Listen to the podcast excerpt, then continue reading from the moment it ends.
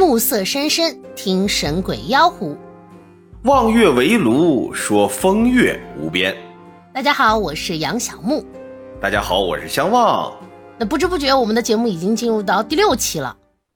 真是朋友们呐，第六期的录制时间是周四的早上啊。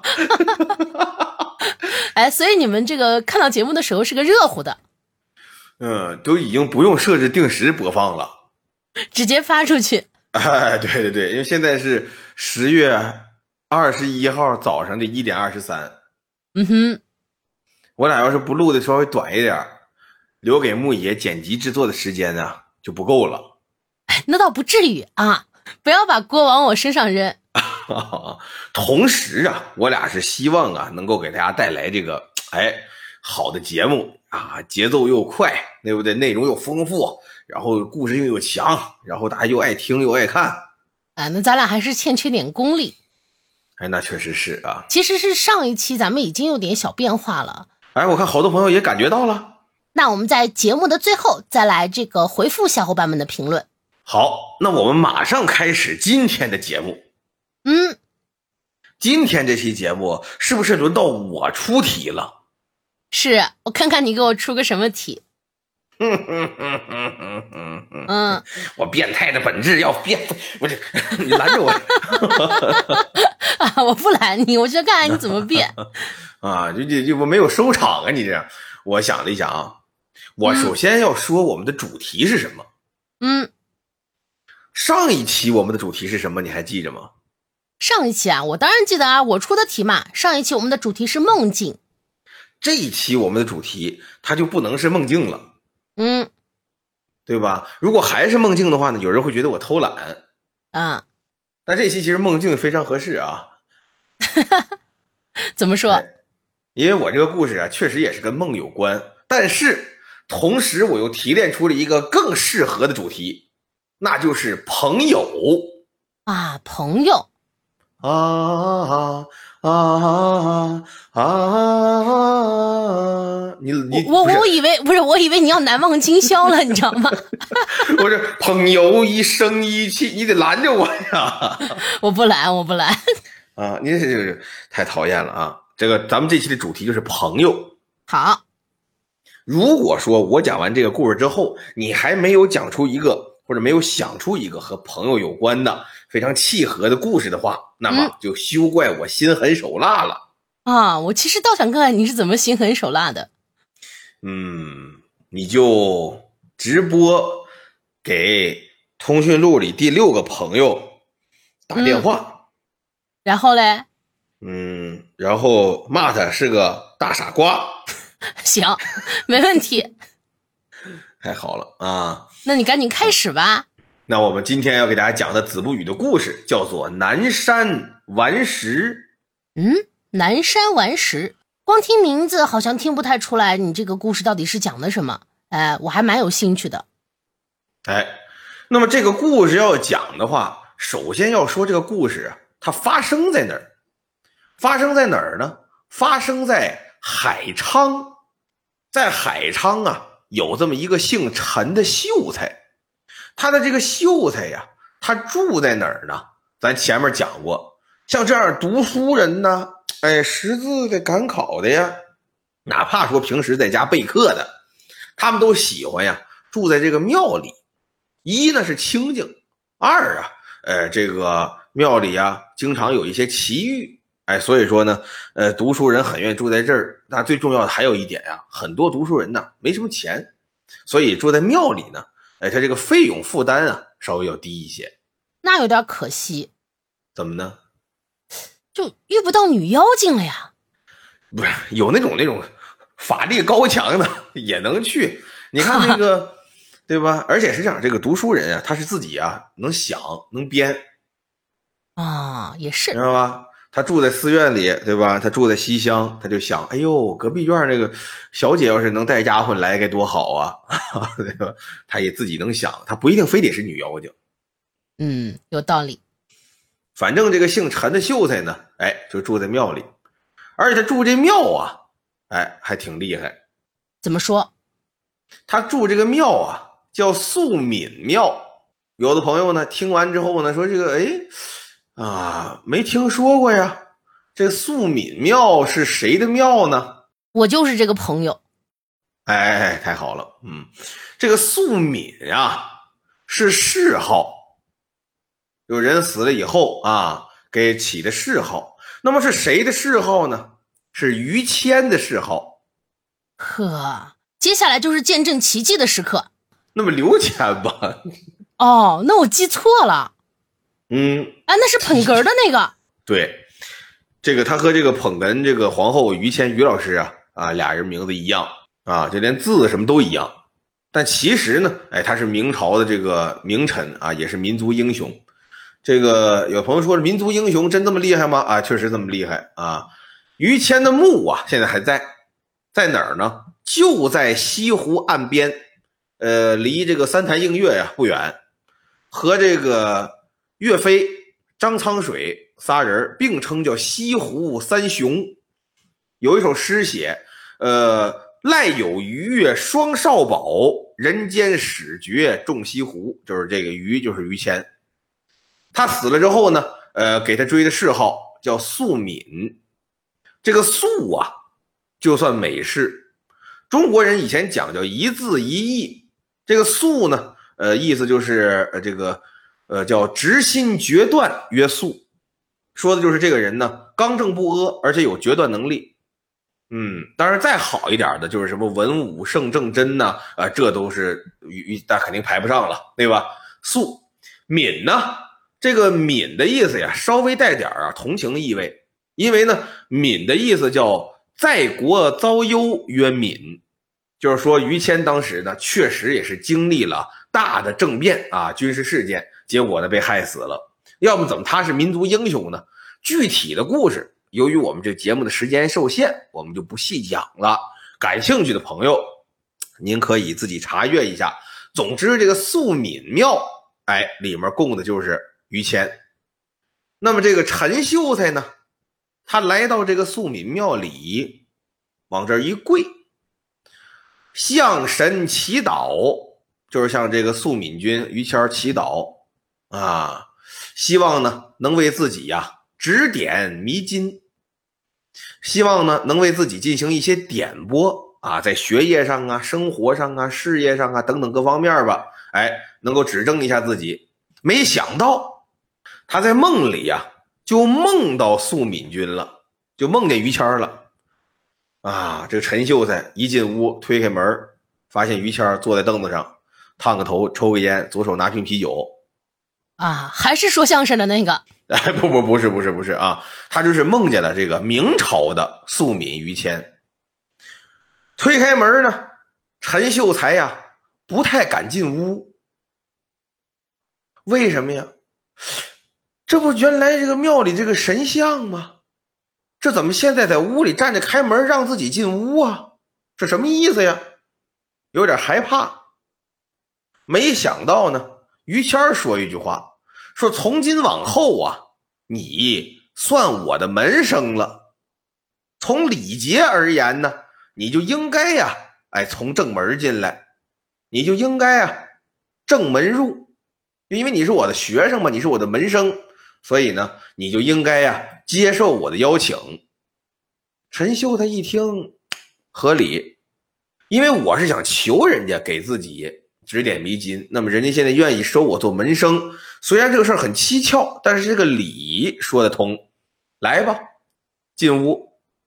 进了屋之后呢，宾主落座。这个陈秀才呢，就执这个学生礼，哎，坐椅子不能坐满了呀，一直腰板溜直啊，回话老得站起来呀，等等等等这些礼节，咱就不细表了。这陈秀才呢，就跟这个于谦有一句没一句聊。发现于谦这个人呢，风趣幽默啊，呃，懂得还很多。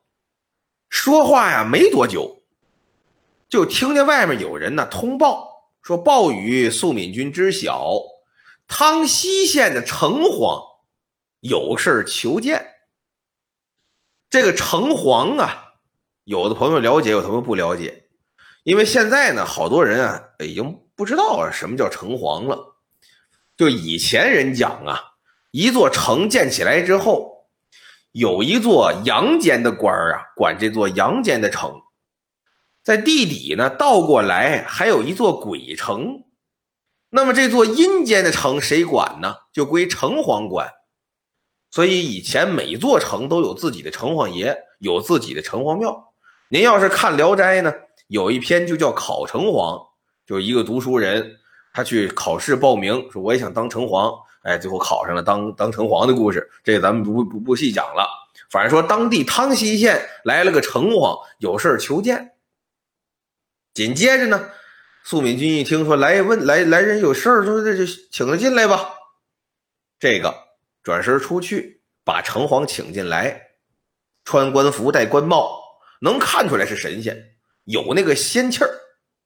进来之后，素敏君呢，伸手一指陈秀才，说：“这是我学生，啊，也是我的呃得意门生吧？以后，嗯。”然后呢，冲着苏敏君一指这城隍，说：“他是我的部下，你们俩呢就对等施礼即可。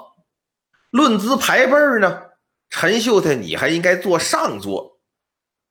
陈秀才这会儿就诚惶诚恐啊，对呀，他就我我我这我白天给你磕个头，寻思跟你问问事儿，这晚上我就跟汤溪县的城隍我们平起平坐了，论资排辈完我还得坐上座，这这这这这这这不敢呐，没事没事没事坐坐坐坐坐，这就坐了，坐了呢就听他俩聊。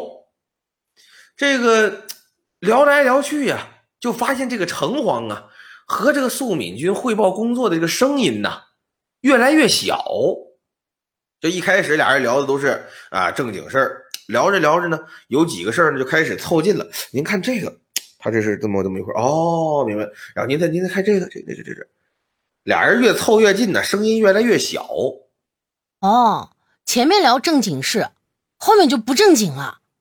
后面也正，后面是机密室，哦，哎，或者说天缘凑巧，陈秀才就没听清，明白了吧？啊，明白了。陈秀才呢，坐在这儿，他也他紧张啊，他也不好意思凑过去。劳驾您大点声，后面这几句我没听清，他不好意思呀，他就坐在这儿呢，挺紧张，隐隐约约呀，听见十六个字。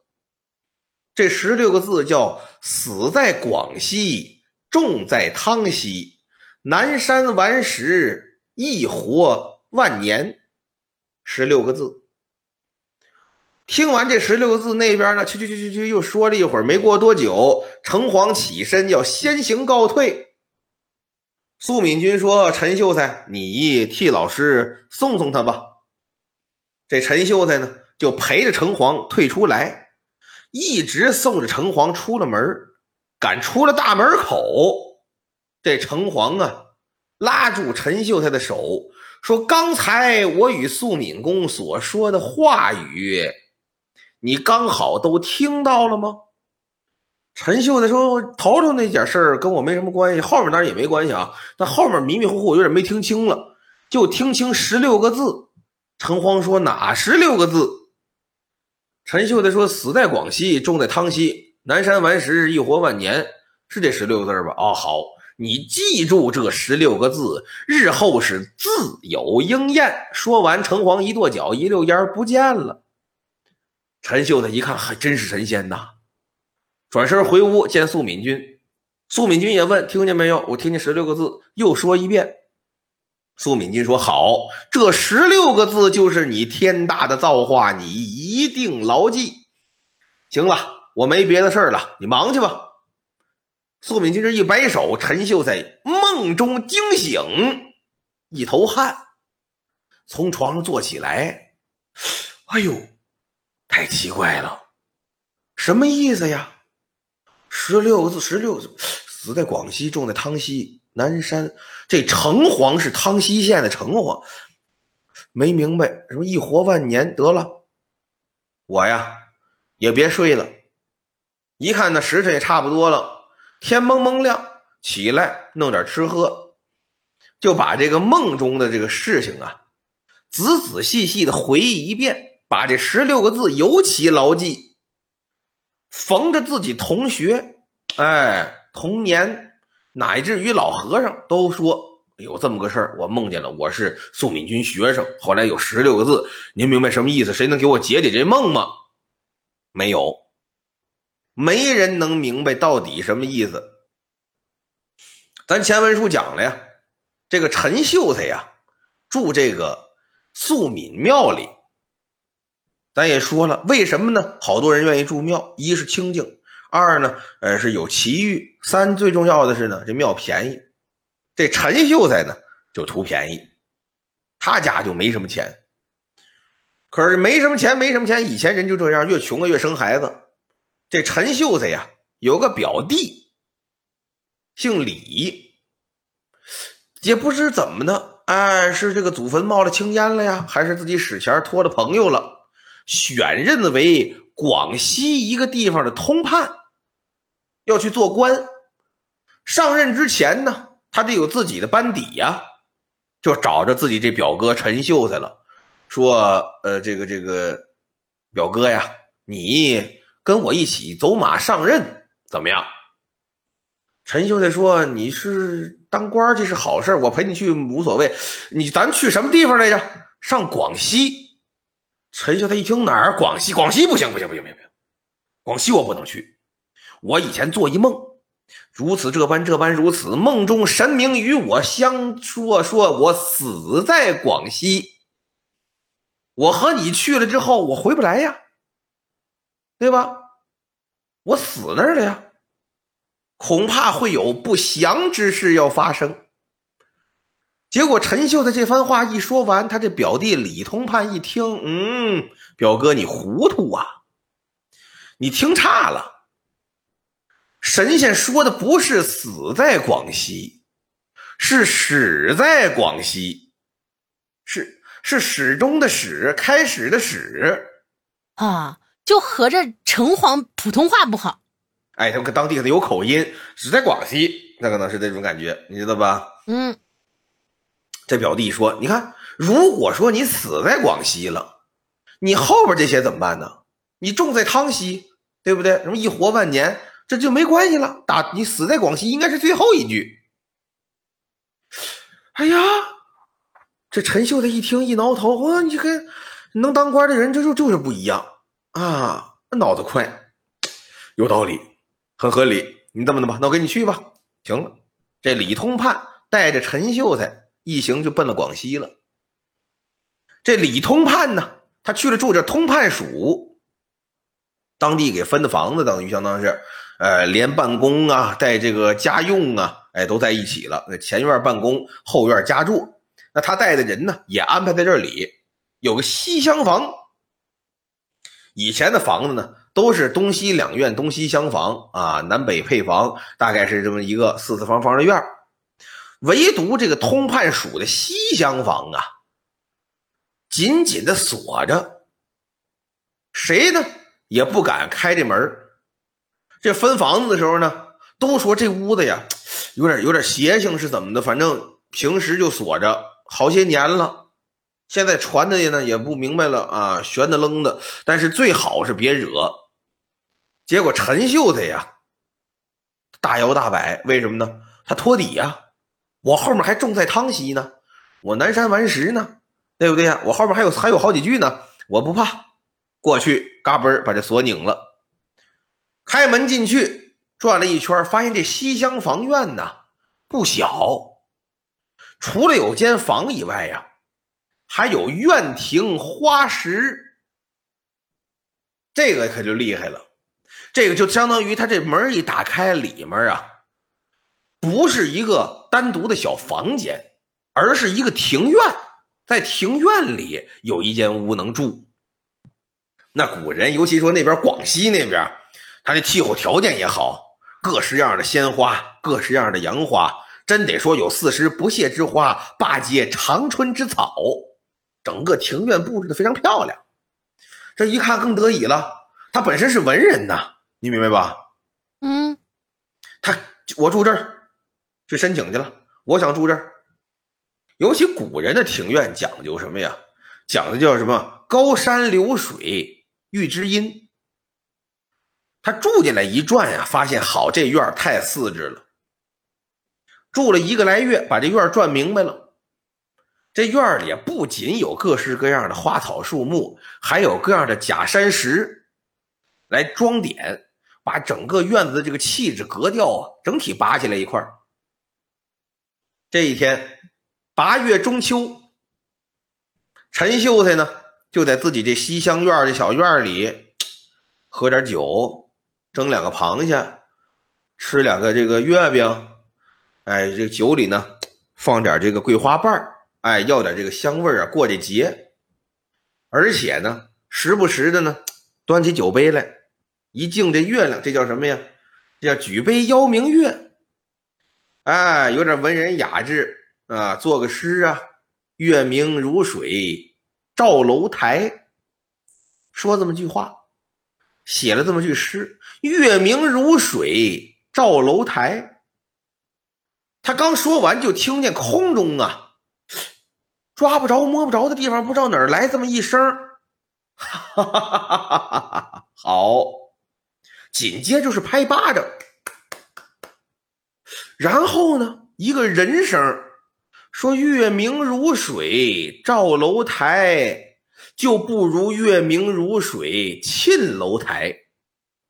既然你说水嘛。”把这个“沁”字要换成“赵”字，哎，可差了点儿啊！一句话把他的诗文一字更改，陈秀才不由得是大惊失色，举目抬头一看，发出声音这地方，好，半悬空一个老头戴着白藤的帽子，身穿葛布的衣裳。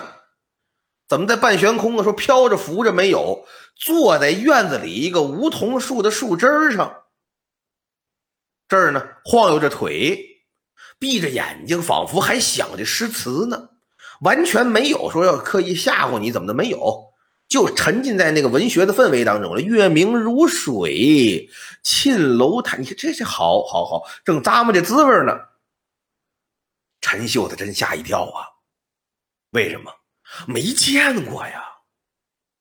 我搬过来一个月了，我在这儿里里外外，对我是跟通判，我是他表哥呀。我不说是官非常大吧，最起码我说得上话，好使啊。里里外外这些人我全认识，全见过。这老头不认识，而且这么大岁数，大半夜坐树杈子上接我一句诗，还在内院，这谁呀？这是害怕，脚一哆嗦呀。使不上劲，想往卧室跑啊，没来得及。老头从树上啊，噌，蹦地上来了。你说老头的身手多矫健，一伸手，砰，把陈秀才拉住了，说：“你别害怕，世界上还有像我这般风雅的鬼吗？”听着像个神仙，反倒不像鬼。对呀，陈秀才一听也是啊，老先生，您是哪路仙家呀？没想到这老头一摆手，得得得得得，我先和你讨论讨论这咱这诗。俩人开始聊这诗，一边聊，陈秀才一边看。这老翁啊，面容古朴，看着和正常人没区别，而且再一聊，好，这个诗文造化可大了，真有能耐呀！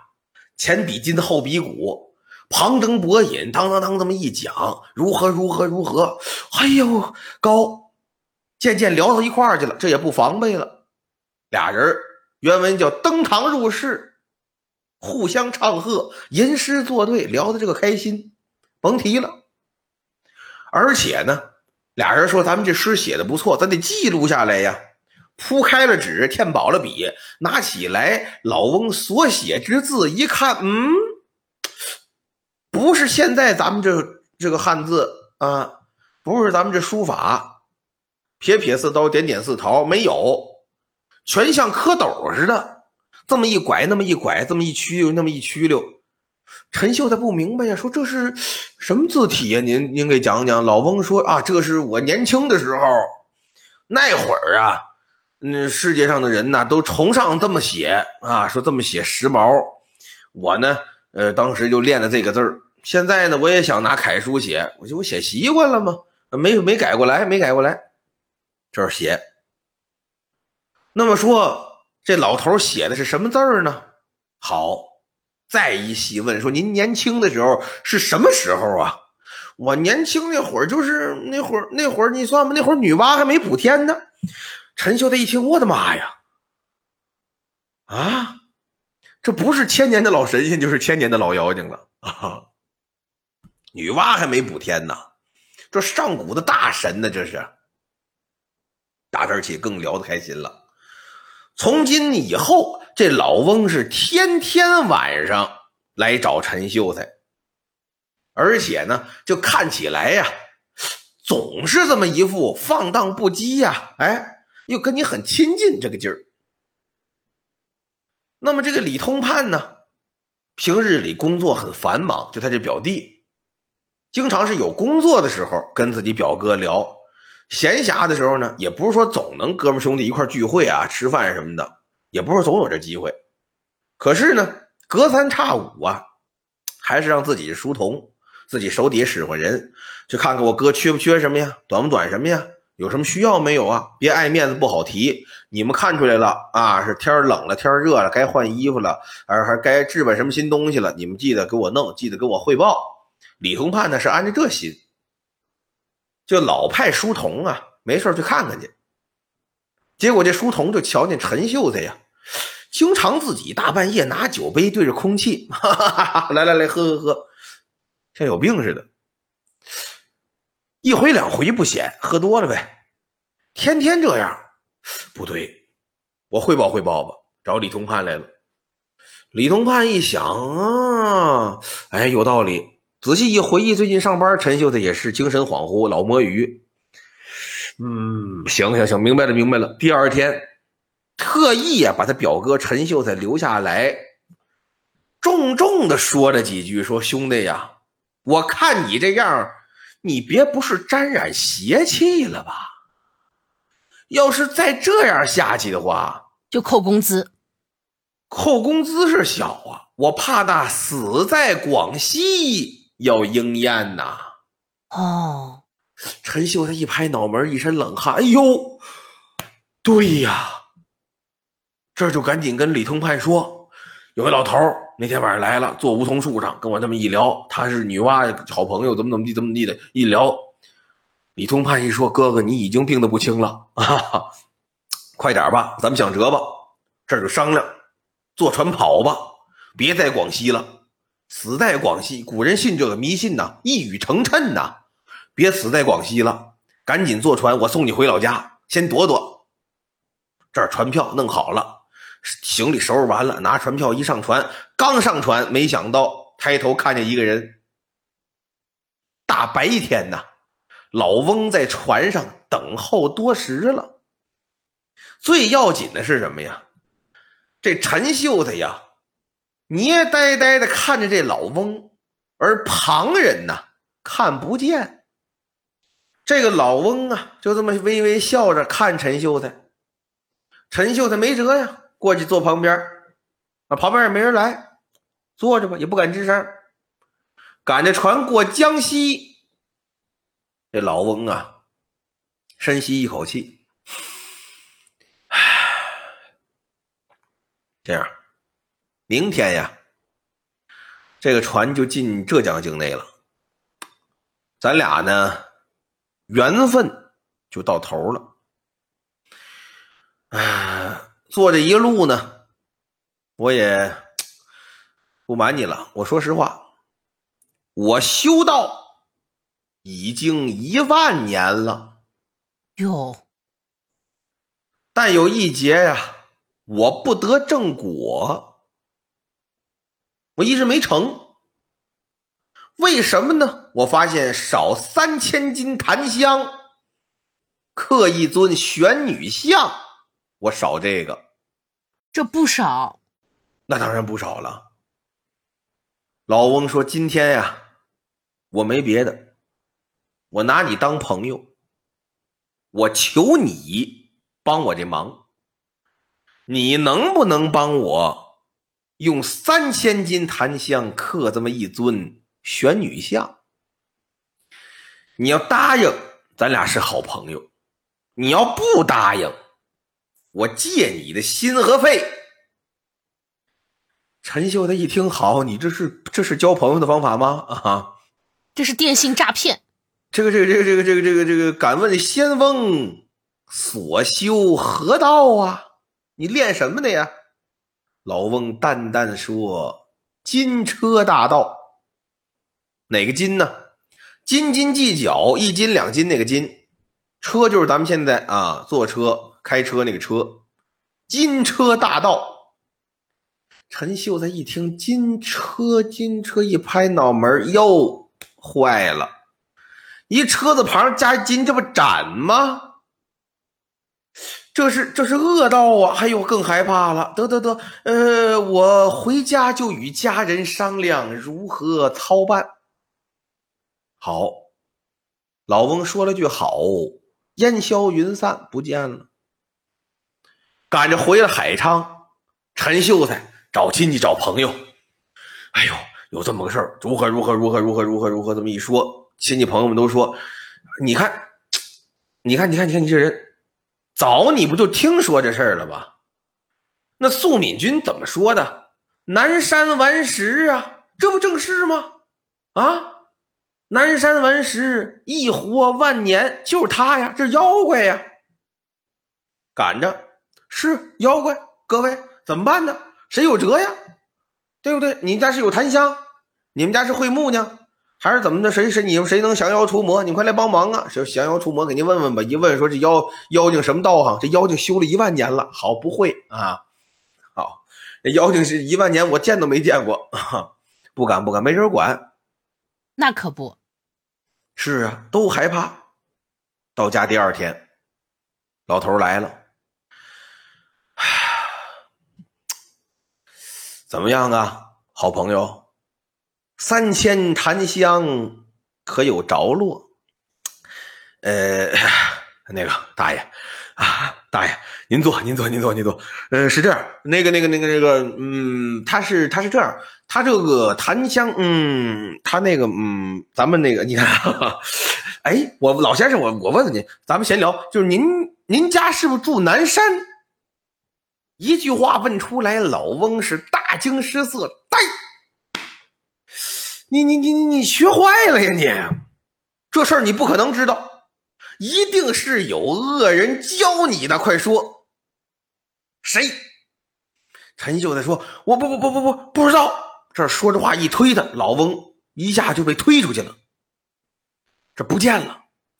这什么情况？赶紧找朋友，跟朋友说：“我跟这老头说，我问他家是不是南山的。”结果他大惊失色，他很害怕的样子，而且我一推他，就把他推出去了。朋友说：“哎呦，那要这么说的话呀，素敏庙你记不记？我记着，你快点，你想辙拉他进庙，没准你逃过一劫。他一定是怕这个。”陈秀才一听，对对对对对对对，好，再找老头老找老头哪儿找去？跟家等吧，左等也不来，右等也不来。陈秀才呀，一个劲儿的好伤怀啊！终于，老头又来了，满脸悲愤呐，进屋来指陈秀才：“你你你你你，你说你说你说谁给你教了坏的？”陈秀才听他这个，你这么的，我带你去看看去，好不好？我这位朋友也想见你。老头说：“走吧，我倒看看谁。”跟在后边撸胳膊挽袖子。走走走，眼瞅着来到素敏庙门前了，老翁大惊失色，转身想跑。陈秀才一看，这会儿还容你跑了，伸手上前啊，砰，把老头腰就抱住了，横过来往街上一扛，把老头就拖进庙里去了。一进这庙门，就看这老头是仰天长啸，一道白光啊，冲天而去。连他的经典台词都没有说出口，嗯，不会再回来了。哎，打这儿起，这老头再也没出现了。故事的后来呢？这陈秀才呀，仔细琢磨，我这别都应验了，重在汤溪是怎么意思？得了，想想辙吧。自己呢，哎，改户口，给自己家这个户籍呀改在汤溪了，然后呢，去参加科举去了。没想到一下就中了。而且中了个进士，而会试的统考官呢，就是当时的状元呀，叫于震。所以呢，他也是于门后生，正应了呀素敏君于谦说那句话，说你以后就是我的门生了，就这么个意思。书说至此，一段南山顽石告一段落。这个交朋友啊，各位呀，非常重要，因为呢，好朋友啊能帮你，坏朋友啊你就别交 啊，别交，后果不堪设想啊，不堪设想。这次也是多亏了他这个朋友给他出的这个主意，要不然他也没辙。他当时就因为人碰见事儿的时候，下意识就懵了。这倒是。而且最重要的是什么呢？有的时候你交朋友的契机呀非常重要。你比如说这个陈秀才和这个老头交朋友，嗯，对吧？他俩就是你看这老头就利用什么？利用这个文人相亲啊，是。但是文人又相轻，注意啊，亲和轻不一样。一字之差，一个人的命运有如此大的变化。始在广西，死在广西。一字之差产生的差别天差地别，有生有死，有始有终。而且最重要的是什么呢？这老头和这陈秀才俩人交朋友也在这儿。月明如水照楼台，月明如水沁楼台，也是一字之差，两个人有了情感了，交了朋友了。而且后来最重要的啊。就这个老头和这个陈秀才俩人不是朋友了，俩人绝交了。从哪儿开始啊？金车大盗。这个金车呀，陈秀才以为是斩，其实呢，金的古意呀，指斧头，有这个砍削之意。车呢，哎，有这个车床啊，也是削啊、转的这么一种形式。所以老头指的金车呢，其实是砍削雕琢，所以他要修成大道，要檀香三千斤，刻玄女像一尊。啊，你看一字之差，理解不同，产生的差别就在这儿了。这南山顽石为什么他是顽石啊？为什么他修道的时候女娲还没补天呢呀？因为他和孙悟空和贾宝玉他们哥仨。嗯，都是补天的五彩石啊！哎，女娲补天烧五彩石，红黄蓝白黑五彩的顽石，原来都是顽石。经女娲的手雕琢熬炼，有的能补天，有的掉下来就变成一猴子，有的掉下来变成一好看小伙子，有的掉下来，哎，是一老头所以说，有的这也太惨了。就脸着地，有时候你控制不了，你知道吧？那都是天意。哎，所以说呀，交朋友啊，各位非常谨慎。那么我这个朋友啊，交完了，我们来看一看牧野交一个什么样的朋友。我呀，其实还真的有一个和朋友有关的故事，而且呢，不是一个朋友，那他是三个朋友，三个小猪。哈哈哈哈想多了。哎，人家是三个美女。哎呦，太好了！啊，你就喜欢听这个？呃，是是是你讲的故事，我都爱听。好吧，那你来听听。哎，这三个美女，你喜不喜欢？好嘞。那这个故事啊，也是从这个小美开始。嗯，老朋友了。哎，可不，这小美呢是个特别招人喜欢的姑娘。哎，大家都说她。哎，漂亮、开朗，为人随和。她呢，还有两个从小一起长大的闺蜜，一个呢叫小红，另一个呢叫小白。但是令人惋惜的是，这个小红啊，在高一的暑假因为意外英年早逝了。这小美和小白呢，也因此哎更加的珍惜彼此，就决定啊，带着这个小红的愿望。一起努力呢，考上之前约好的大学。功夫啊，不负有心人，两人埋头苦学呢，终于是如愿以偿了。这大学的生活啊，比高中呢丰富了不少。小美呢，因为性格的优势，加上出色的表现，哎，在学校里呢很受欢迎。就不仅男同学对她这个青睐有加吧，哎，就像相望这样的，我我没有。好嘛，这女同学呢，对他也是赞不绝口。只是这个小红的离世啊，仍然是烙在这个小美心头的伤疤。每每放假回家呢，总是会不时的梦到这个小红呢，站在他们上学放学必经的这个河堤旁，哎，像从前一样呢，高举着右手对他挥舞着。相比于小美呢，小白啊。却一次都没有梦到过小红。与小美不同，这个小白的性格呢是比较安静的，在学校里呢就属于那种不是很起眼的女同学。但因为两个人总是在一起啊，所以呢，呃，也在很多的同学眼中混了个脸熟。那人就睡觉死呗，可能。你这好吗？那故事的转折发生在新生欢迎晚会之后。哦，啊，这一年呢，这小美和小白啊已经上了大二。小美呢，因为这个优异的表现，哎，在晚会上呢，不仅担任了这个主持人的角色，还用这种动听的歌声啊，赢得了满堂喝彩。可是自此之后呢，这个小美的课余活动啊，就愈发的多起来了。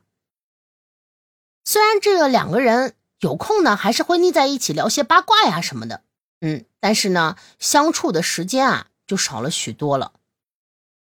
而小白呢，也因此显得愈发安静了。这之后没多久，哎，小白就恋爱了。这男朋友啊，跟小白一样安静，不善交际。哎，是大一的新生，叫李四。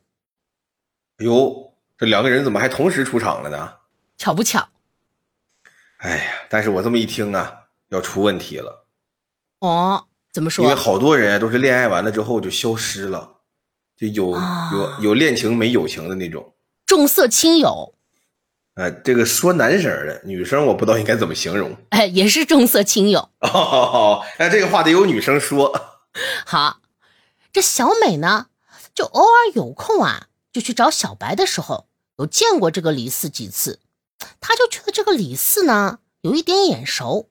但是又不知道呢是在哪里见到过，这每次啊，李四呢都低着头玩这个手机，就不怎么跟他说话，也不怎么看他。而小白呢，更是在每次小美跟李四说话的时候，就插话进来打断。这一两次之后啊，小美也觉察到了其中的不对劲儿，哎，于是这个闺蜜之间的互动呢，就变得更少了。你看我说啥来着？这不是被你说到了吗？是吧？这时间呢，就到了这个大二结束的前夕。这一天啊，小白少有的主动呢来找小美，就问小美啊要不要一起放假回老家。这小美呢欣然答应，两人呢一起买了票，坐上了这个开往家乡的列车。有一天这个晚饭后啊，两人呢相约散步。呀，盛夏的夜晚。哎，走在这个从小走到大的这个河堤之上，清风呢徐徐的吹过，哎，格外的舒服。这走累了，两人呢便坐在这个河堤的斜坡上，哎，聊起天来了。哎呦，有点危险呀！是，但是这不是他们从小到大都在这儿吗？哦，胜在熟悉。对，胜在熟悉。聊起小时候的趣事儿。哎，也聊起了小红，小美呢就开始回忆起这个小红的种种过往。哎，说她当时呢才上高中，哎就成了校花，不仅漂亮，还能歌善舞，性格呢又那么温柔，对谁呢都和颜悦色的。小白呢叹了口气，一边站起身，伸了个懒腰，在这个河堤上啊就来回的踱着步，就来回走着。一边呢，就听小美说着这个小红的各种好。当听到小美说道：“如果她还活着，哎，现在呢就是大学的校花了。只是啊，她没有这个机会了的时候，小白突然在小美的身后站定，不等小美转头看他，直接将小美推下了河堤。啊，不是，这这这这为什么呀？你猜猜看。你你你你猜我猜不猜？那你不猜我就继续讲。好嘞，就看着小美啊滚落河堤，小白呢面色平静，心里啊淡淡的想：这就是你当初杀害小红的原因吗？啊，哎，是不是更懵了？哎呦，悬疑大师啊，您简直是！快来吧，揭开谜底的时候到了，对吗？太好了，当当当当。嗯，原来啊，这小白开始也是不知道的，后来呢遇到了李四，你还记得李四吧？我记，我太记着了。对，小美不是觉得这个李四脸熟吗？嗯，其实这个李四啊，也是在这个高中上学的，和他们还是一届，但是不同班。哦，隔壁班的男同学。嗯，这个小美呢，推小红落水的时候，李四啊在远处看到了。哦，因为啊有了这个心理阴影，李四呢就休学了一年，所以呢他比他们晚一届进大学。所以是学弟。哎，对，那这件事情呢，李四啊没有对任何人提到过，直到上了大一，认识了小白，哎，才将事情的真相啊告诉了小白。那小白呢，这也是才知道，哎，小红呢不是意外溺水身亡的，而是被他最好的朋友小美杀害的。当时啊，这个小美推小红落水。哎，小红呢，滚下这个河堤，头呢就撞在了这个河堤的这个石头上，然后呢才落入水中，所以是溺水而亡的。为什么没有人相信公安机关呢？小美在被判定的时候说是她是意外身亡。对呀，哎，就是因为她头是撞在了这个河堤的石头上，然后就掉到水中了，而且旁边没有人看到。那李四当时为什么不站出来呢？那李四他不是前面说了，这个李四的性格也是很安静的那一种吗？就是有点唯唯诺诺的那种男生吧，他就没有吭声你想他这几年过来，他没有对任何人讲，然后忍不住和自己心爱的女人说出了事情的真相。而且我我猜测啊，他是因为这个看到了这个小美，吓了一跳。对他肯定是认出了小美了，所以他可能才和小白讲的。我明白了，他当时应该是啊，精神受到了冲击。嗯，他休学了一年嘛。对他为了自保，他把这段事给忘了。然后他看到小美的时候，一下一下想起来了。嗯，我觉得也有这个可能吧。是吧？是吧？我一你看这，这就就很有可能。但是也有可能就是他就是那种，呃，受到心理阴影了，然后他就一直不说，就就有点自闭，可能是。天哪！那咱们这个闹妖精闹鬼的部分呢？啊，因为这个故事呢还没有讲完。哎呦，太好了，没想到啊！所以呢，让我继续讲给你听。嗯呐，小白呢，最后看了眼落水的这个小美，转身呢望向天边刚刚升起的月亮。这小美啊，慌乱的在水中挣扎。还好呢。河堤边的水啊，没有那么深。但是在小美即将稳住身形的时候，哎，一只手从水中伸了出来。哎，这手呢，就像小美梦里小红的手，举得很高的那只手。这手啊，猛地按住小美的脑袋，将她压入了水中。哇！这一切呀，归于安静。小白呢，没有再回头看一眼，缓步啊向远处走去，心里啊默默的想：以前呢，我们是小红的跟班，他指的就是他和小美。嗯嗯。后来呢，我是你的跟班。现在啊，我再也不是谁的跟班了。她是女王大人，哈哈，可太好了。那自此之后啊，这小白呢，总是会在梦里看到小美啊站在河堤旁，高高的举起右手向他不停的挥舞。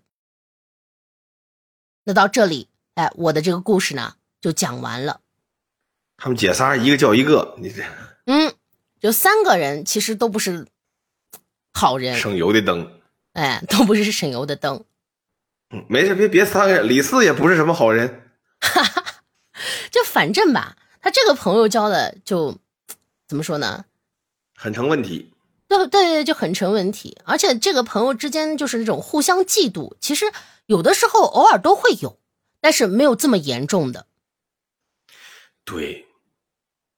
而且呢，听完这个故事之后，我是非常也要补一句啊。嗯。大家在这个日常生活当中啊，如果遇到了类似的事情，一定要相信公安机关。如果你目击了一些奇怪的事情，也要及时的报警报案啊！不要像李四一样憋一年，能憋死的。他不止憋了一年，他憋了好几年呢。他憋了好几年了，还还去，哎哎，他要是其实当时哎把这个事情讲出来，哎，这小美呢？就会落入法网，对不？其实就是一句话没说清。嗯，如果最开始两个小跟班说了啊，我们觉得咱们仨有点不平等，或者如果要怎么样，哪怕小跟班之间沟通一下，这个矛盾也许就化解了。对，如果当初李四看到这个场景的时候愿意说出来，也许这个问题就解决了。他只也许就杨小美，也许就不。不，也许就不会迎来这个结局。他也许就是被这个批评教育，然后这个接受应有的惩罚。他们如果是事事沟通的话，就是而且也没有这样的心思的话，其实三个人应该能都健健康康的成长。就甚至来说，李四告诉完这个小白之后，小白如果愿意相信公安机关的话，小白也不至于双手沾满鲜血。报仇的方法有很多种。不一定要把自己拖下水，嗯，你看似小白是最后成功的人，其实小白也是夜夜噩梦，夜夜深渊，对吧？而且小白其实心里的那个嫉妒心和怨气也很多。你看他最后的那句，就是心里想的，是吧？而且最重要的是，也许这么做完之后，小白并不会获得真正的快乐和解脱。嗯，因为总会有人比他更优秀。对。很多问题不是随着给你带来那个表象的人消失了就消失了的，很多问题的发生要从自身找原因。所以今天我这个故事，哎，算不算过关？非常过关，不仅趣味性强，而且反转的非常神奇。最重要的是教育意义还非常十足，把咱们整个节目这个整个这个这个气质、这个这个质量、这个这个这个格格调，嘎一下提起来了。啊，你这个彩虹屁我收了。那当然了，我这不不不不不一个劲儿，什么玩意儿？哎呦，闻到味儿了，都真是。那我们最后啊，还是和大家分享一下最新的评论。嗯，对。啊，那我们来看一下最新的评论。首先是愤海遨游的狂驱说太短了，希望能有更多有趣的故事，多一点情节和曲折最好了。子不语的故事都很短，也很简单，简单来点聊斋的故事啊，现代的优质故事。呃，在这儿呢，我们做一下回答。你看今天这个故事就很长，嗯，呃，然后说《聊斋》的什么现代的，我们是一个一个讲。如果说我们能把子不语讲完的话呢，我们再讲《聊斋》。对，这现代的故事啊，这个我也努力的写吧。对，因为这个牧野每次确实不容易，他每次这个故事都是这个精心准备的，而且呢，呃，是没有可以太多可以参考的地方。当然了，现实很魔幻，对吧？但是呢。能提供给他的这个素材确实也不是很多，不像我还有一个古代的画本可以参考。同时呢，我做一个简短的广告啊，就《聊斋》我之前讲过 啊，对对对对对，你之前讲过《聊斋》，在这个相望书馆 啊，什么这个神女啊、红玉啊等等一系列讲了好多，都很有意思啊。感兴趣的朋友可以去订阅一下。哎，然后我们再说一个这个评论，几年月说希望能请嘉宾。呃，请嘉宾这个事儿呢是这样啊，因为这个嘉宾呢请过来之后啊，面临着一个什么问题呢？我是很严肃的回答这个问题啊，因为咱们这期节目反正也长了，咱们就长着长着录完的。嗯，因为这个我和牧野呀，原来都是这个很专业的从事过这个这方面的工作啊，就涉及到一个什么问题啊？三个人开始啊，他说话容易撞上。其实两个人我们俩也有撞。对，这就木爷已经很辛苦了。这就是为什么我们经常是讲话的时候，经常，呃，没有这个疯狂的往里电话，就因为木野剪着剪着发现这也太麻烦了。但其实是这样，就是之前我和香旺也在聊这个问题，就如果我们是面对面的来聊天，哎，就不会出现这样的问题。但是呢，我们是通过网络，我们看不到对方的人，加上又延迟，所以呢，嗯，就请嘉宾的话，我们的后期成本非常非常的高。对，因为如果面对面的话呢，木爷一张嘴我就闭嘴了。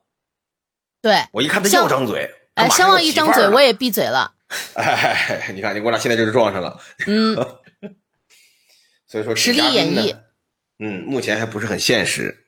对，但是呢，非常感谢大家的支持啊！如果说咱们这个听听的朋友们啊，谁家说趁个三千万、五千万的，愿意拿出来啊，让我们见面录这个事儿，我我们是不嫌麻烦啊，搞个演播室，哎哎，太，那就太好了，最好搞个大别大别野，哎，我们就住里面，我们天天录，哎呀，想都不敢想，哎呀，我一一做梦，一个小小小女孩站河边冲我招手了都要，哎呦。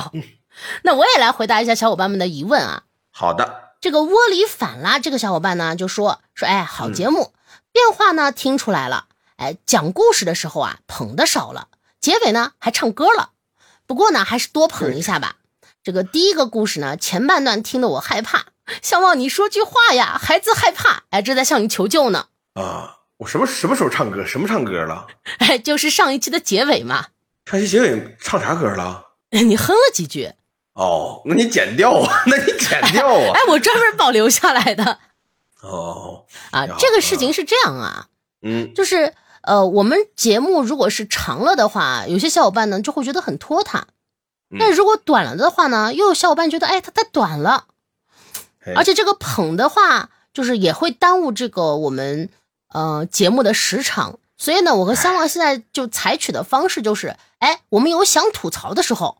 我们就插进来吐槽吐槽啊！就如果呃没有必要的吐槽，就那种比如说什么嗯哦这样的，那那我们就不接了。所以这样呢也是节省一点这个呃咱们节目的时间。嗯，哎，还有说到这个 讨厌，嗯，木爷说的对呀，真讨厌。那说到这个评论呢，哎，还有一个评论我也要说一下。就有一个小伙伴是 L 开头的，这个小伙伴说说这个这个十分钟能讲完的故事啊，你非得整的这个讲一句捧一句，哎，没这个必要嘛，就欣赏不了，闪了闪了。你看，哎，这个就是希望我们不要捧那么多的小伙伴。哎，我们希望这两位小伙伴呢，呃，能见面打一架。太好了。哦，啊，不要这样啊，不要这样，这样的话容易引起这个不必要的矛盾啊。所以吧，我和香望现在呢，哎，就是采取的是。尽量的，我们这个能配合的好一些，能更中和一些。嗯，当然这个还是需要一些时间。哎，小伙伴们这个也体谅一下，然后我们呢也努力吧，就好好磨合。好，那么到这儿呢，我们就回答完了所有的评论了，呃，我们抽出来的评论了。呃，大家一定要注意啊，我们不是一个视频节目，是一个音频节目。大家如果方便的话啊，还是可以直接到喜马拉雅去搜索杨小木或者听说夜半谈来收听我们的音频版本，非常的方便，非常的好用。哎，反正不管在哪听吧。总之呢，谢谢小伙伴们的支持，谢谢。嗯，那我们这一期到这里就结束啦。我们马上要进入到紧张的制作环节了，哎，争取我今天赶快给你们剪出来。所以说，它不一定是十二点更新了，嗯，一定可以，哦，一定可以，太好了！你看，雄心壮志啊，那要不然他们老说我哥，哎，他们应该管你叫爷，哎，这次呢，我不割了，对，那玩的就是嗯，不割，太好了。快结束吧，我们下期再见。嗯，下期再见，灰灰啦，拜拜。